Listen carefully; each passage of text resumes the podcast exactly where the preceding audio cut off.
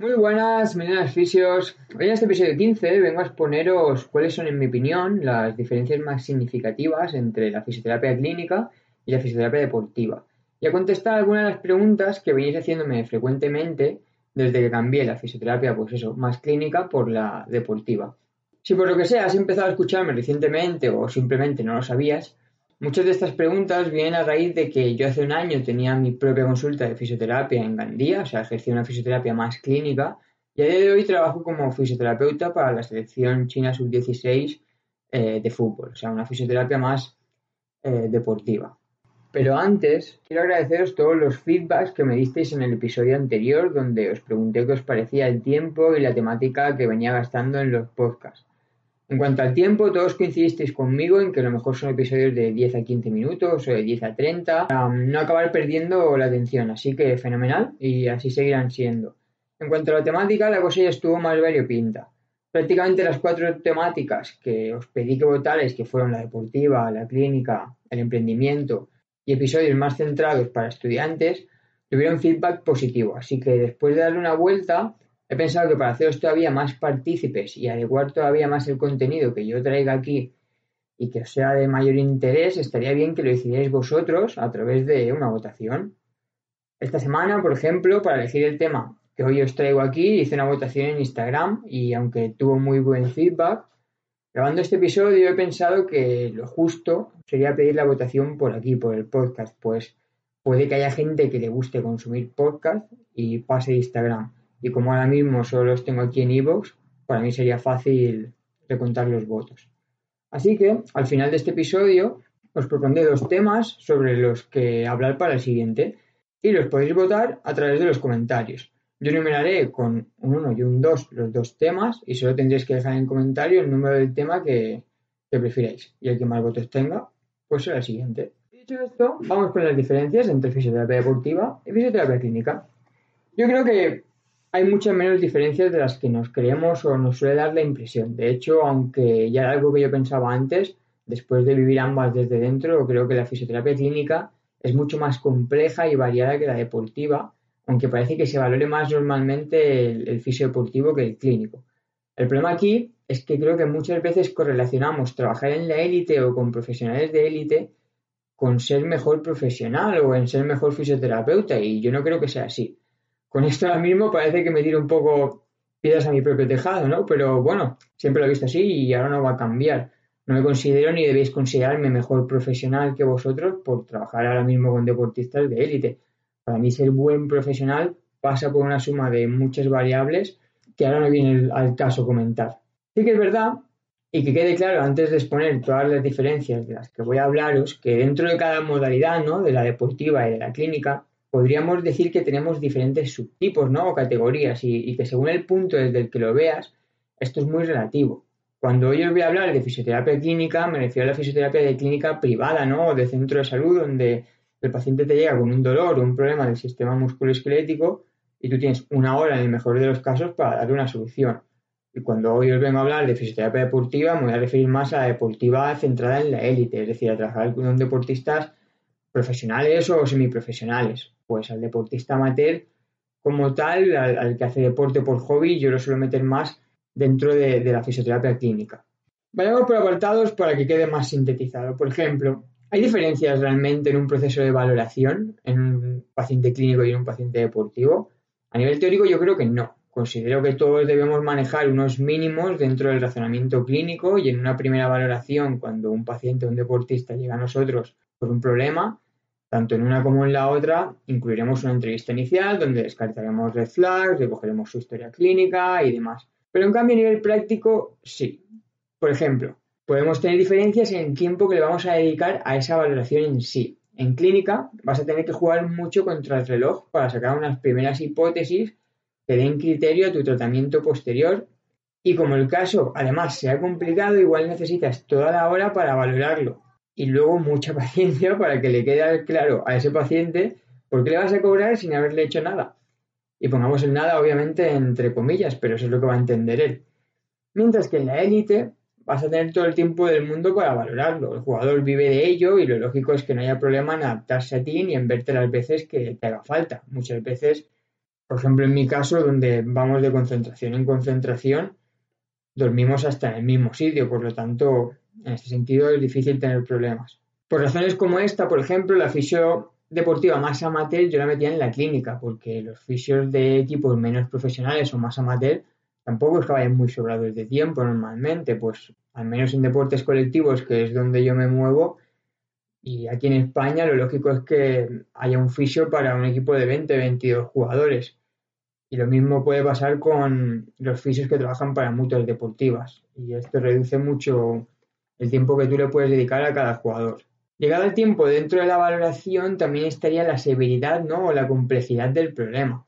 En un paciente clínico es más probable que pueda existir la alteración de otros sistemas ¿no? más allá del músculo esquelético o hayan que tener en cuenta otras variables que en el deportista son menos frecuentes. Un deportista de élite, por lo general, porque al menos yo quiero pensar que Romarios cada vez hay menos, come bien, descansa bien, entrena bien y tiene menos riesgo de tener preocupaciones más allá de su trabajo, de su deporte.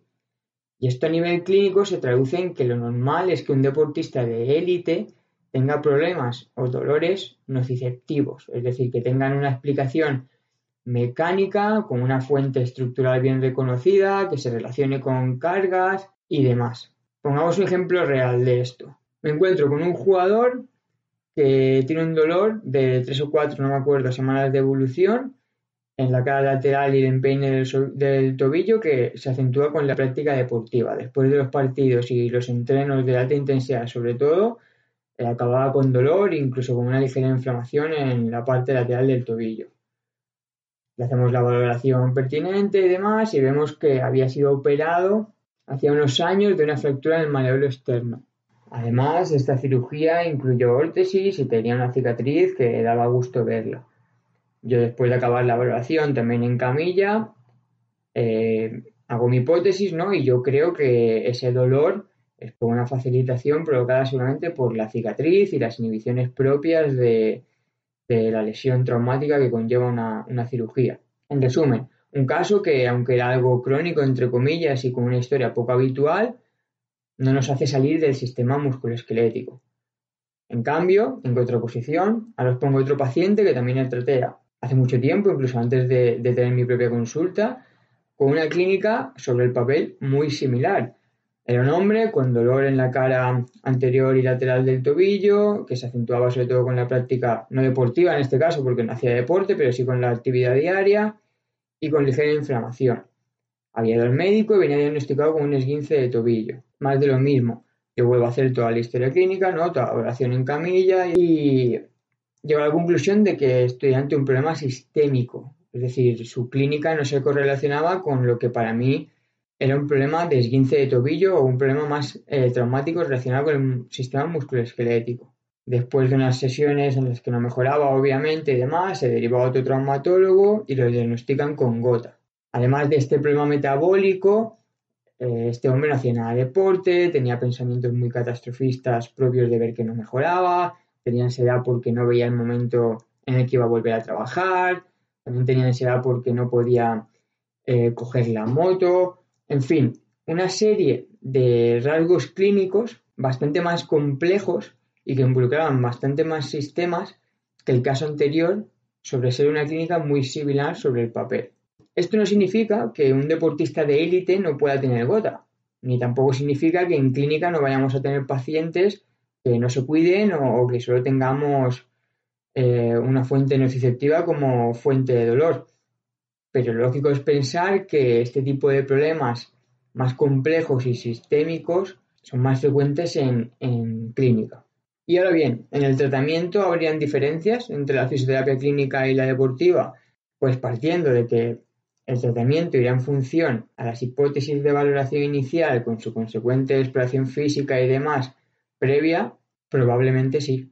Atendiendo a lo que acabo de explicaros, con el paciente clínico contemplaremos una mayor variabilidad de aspectos en el tratamiento como el contexto biopsicosocial otro tipo de técnicas enfocadas en los demás sistemas pero seguramente donde más diferencias tendremos será en la parte de tratamiento activo, pues conseguir adherencia al tratamiento activo suele ser mucho más complejo en clínica. Primero con un tema de compromiso. El deportista de élite vive de esto, por lo que no va a tener problemas en adecuarse a lo que le mandes. De hecho, me atrevería a decir que yo creo que en los deportistas de élite a veces puede ser más complejo incluso hacerles entender que tienen que respetar los descansos y, frenarlos. Además, son pacientes que podemos estar supervisando normalmente la mayoría de las veces. El paciente clínico, en cambio, no es que sea complicado que se adeque a nuestra, a nuestra pauta de ejercicios, es que a veces es complicado conseguir el mero hecho de que se muevan o hagan ejercicio. En relación a esto y a la herencia, también estaría el tema del dinero. Al deportista le pagan por hacer esos ejercicios. El paciente clínico te paga a ti porque se lo sacas.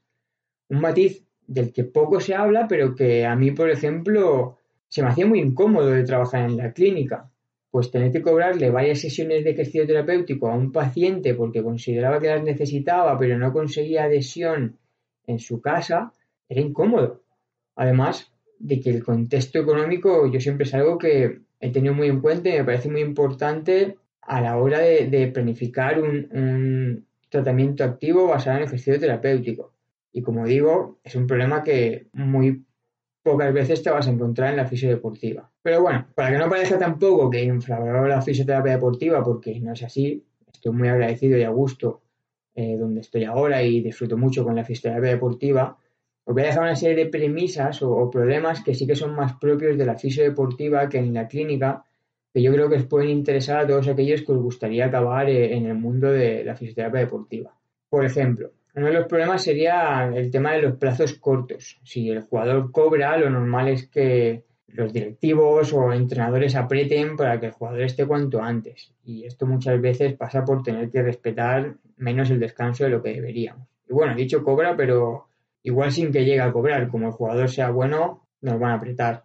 Otro problema que yo creo que tiene la fisiodeportiva es el tema de la guerra de egos. Yo tengo la suerte y he tenido la suerte de que estoy con un equipo de trabajo muy bueno, estoy rodeado de muy buenas personas, personas muy honestas, por lo que no me he visto con problemas de este tipo y toco madera. Pero entiendo que en un contexto más alto, ¿no? O de mayor nivel, el ego, la soberbia de un jugador o de un entrenador o de un directivo puede repercutir. Yo creo que es importante en estos casos que entendamos que, que entendamos que esta gente no tiene por qué saber lo que nosotros sabemos de salud y que a veces tampoco vale la pena luchar contra marea, pues es posible que nuestra opinión para ellos valga menos. Esto hay que asumirlo y hay que saber jugar con ello para llegar al objetivo, que al final nosotros que garantizar la salud y el rendimiento del jugador. Otro problema podría ser relacionado con la responsabilidad, ¿no? Con la presión que podemos tener. Los fisioterapeutas que trabajan en equipos de primer nivel con los que yo me he formado, ¿no? O he atendido en congresos o me han dado clases en máster, es algo que siempre me han resaltado, ¿no? Por eso de que al final cuando tratas a gente que vale tanto dinero o que al club le cuesta tanto dinero, pues no la puedes cagar y tienes más presión por eso. Pero yo creo que es algo realmente que había que matizar, porque yo creo que no es del todo así. De hecho, estoy convencido que puede tener mucha más presión casi un fisio que trabaje en el fútbol en segunda división B que uno de primera división. Pues partiendo de que con unos conocimientos mínimos es muy difícil que la cagues, en un equipo de primera división lo lógico es que tengas más probabilidad de trabajar dentro de un equipo médico interdisciplinar, ¿no? Donde al final todas las decisiones gordas pasen por el médico, que al final es el que va a tener que rendir cuentas con el staff más eh, técnico-táctico y eso nos quita responsabilidad, mientras que en un segunda B esto es más complicado y es probable que seamos nosotros, los fisioterapeutas, los únicos que tengamos que rendir cuentas con entrenadores o directivos. Y esto puede ser más problema si estos directivos anteponen, por ejemplo, el dinero a los tiempos de recuperación. Pues como he dicho antes, un directivo no va a saber cuáles son los plazos de recuperación para, para un jugador tras una lesión pero si vas a ver que le está costando un dinero un jugador que no juega. Y en estos casos hay veces que habrá que tener mucho mano izquierda.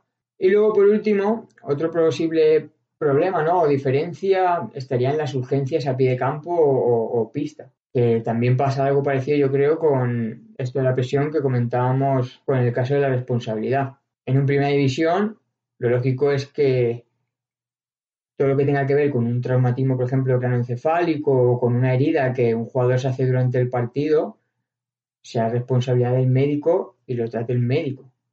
Pero en un equipo semiprofesional, muchas veces no va a haber médico en campo y esto se lo va a comer el fisio. Y si un jugador se abre una ceja, por ejemplo, y no hay un médico, no te vas a parar en medio de un partido a explicarle al entrenador que no es competencia nuestra cerrar esa hemorragia, aunque no lo sea. Por lo que, en este sentido, formarse en los mínimos de primeros auxilios puede ser muy importante en fisioterapia deportiva.